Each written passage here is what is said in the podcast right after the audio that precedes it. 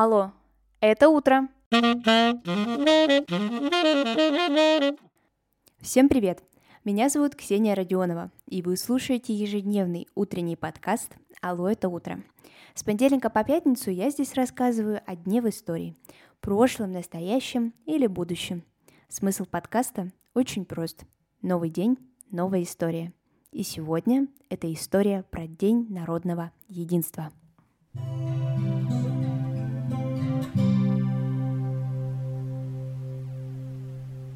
4 ноября в России отмечается День народного единства.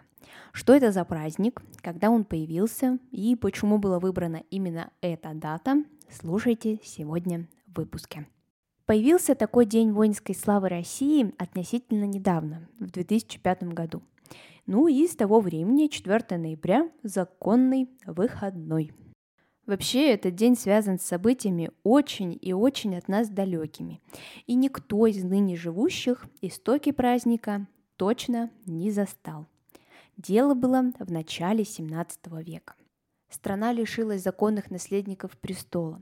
Ветвь Рюриковича перестала существовать. Гражданская война. Россия подверглась польской интервенции. Кризис во всех сферах общества. В общем, ничего хорошего в это время не происходило. По окончанию смуты на Земском соборе был выбран новый законный царь Михаил Федорович. Он же стал родоначальником ветви Романовых, что управили страной аж три века. Но не им одним было достигнуто относительное спокойствие в стране. Здесь все-таки стоит упомянуть о тех, чьи фигуры стоят на Красной площади. Кузьма Минин и Дмитрий Пожарский. Они были руководителями второго народного ополчения, которые и боролись с теми самыми польскими интервентами, которые хотели разрушить целостность России. И именно с именами этих двух людей и связывают праздник День народного единства.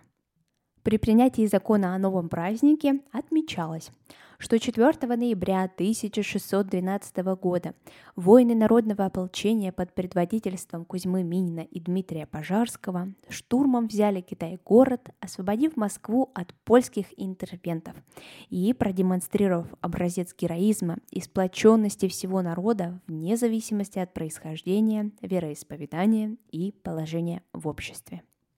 Но, как утверждают историки, Китай-город был взят 1 ноября, а Кремль 6.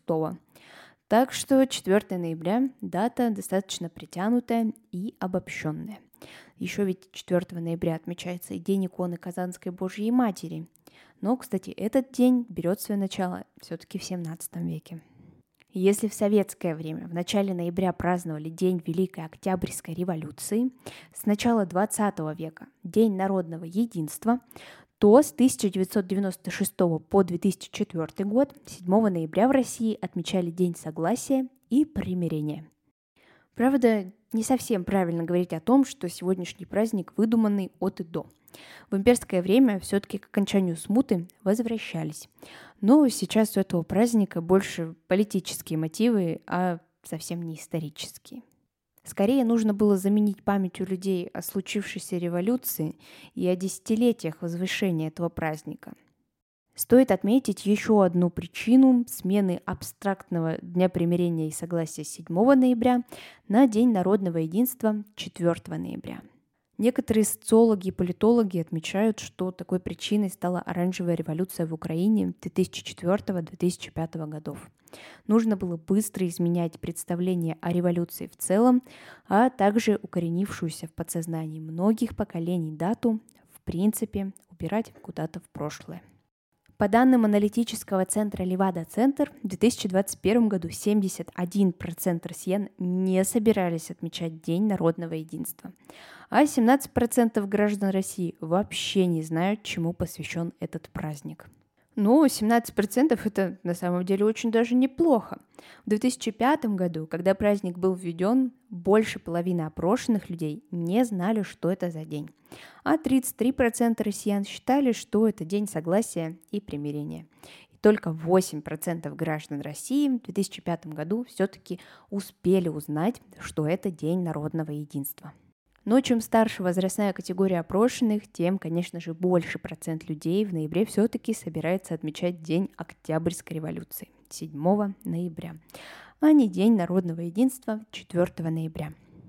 Существует интересный проект «Семь дат», в котором создатели предлагают посмотреть на иной путь государственных праздников России – что если красными днями календаря были бы не День защитника Отечества и не День народного единства, а, например, День отмены рабства и День победы над путчем. Я вам ссылку обязательно оставлю в телеграм-канале, посмотрите, очень интересно, можно поразмышлять.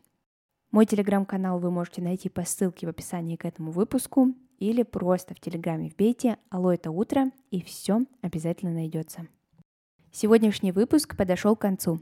Спасибо, что вы его прослушали. Подписывайтесь на этот подкаст, чтобы не пропустить 7 ноября выпуск про Октябрьскую революцию. Услышимся совсем скоро. Пока-пока.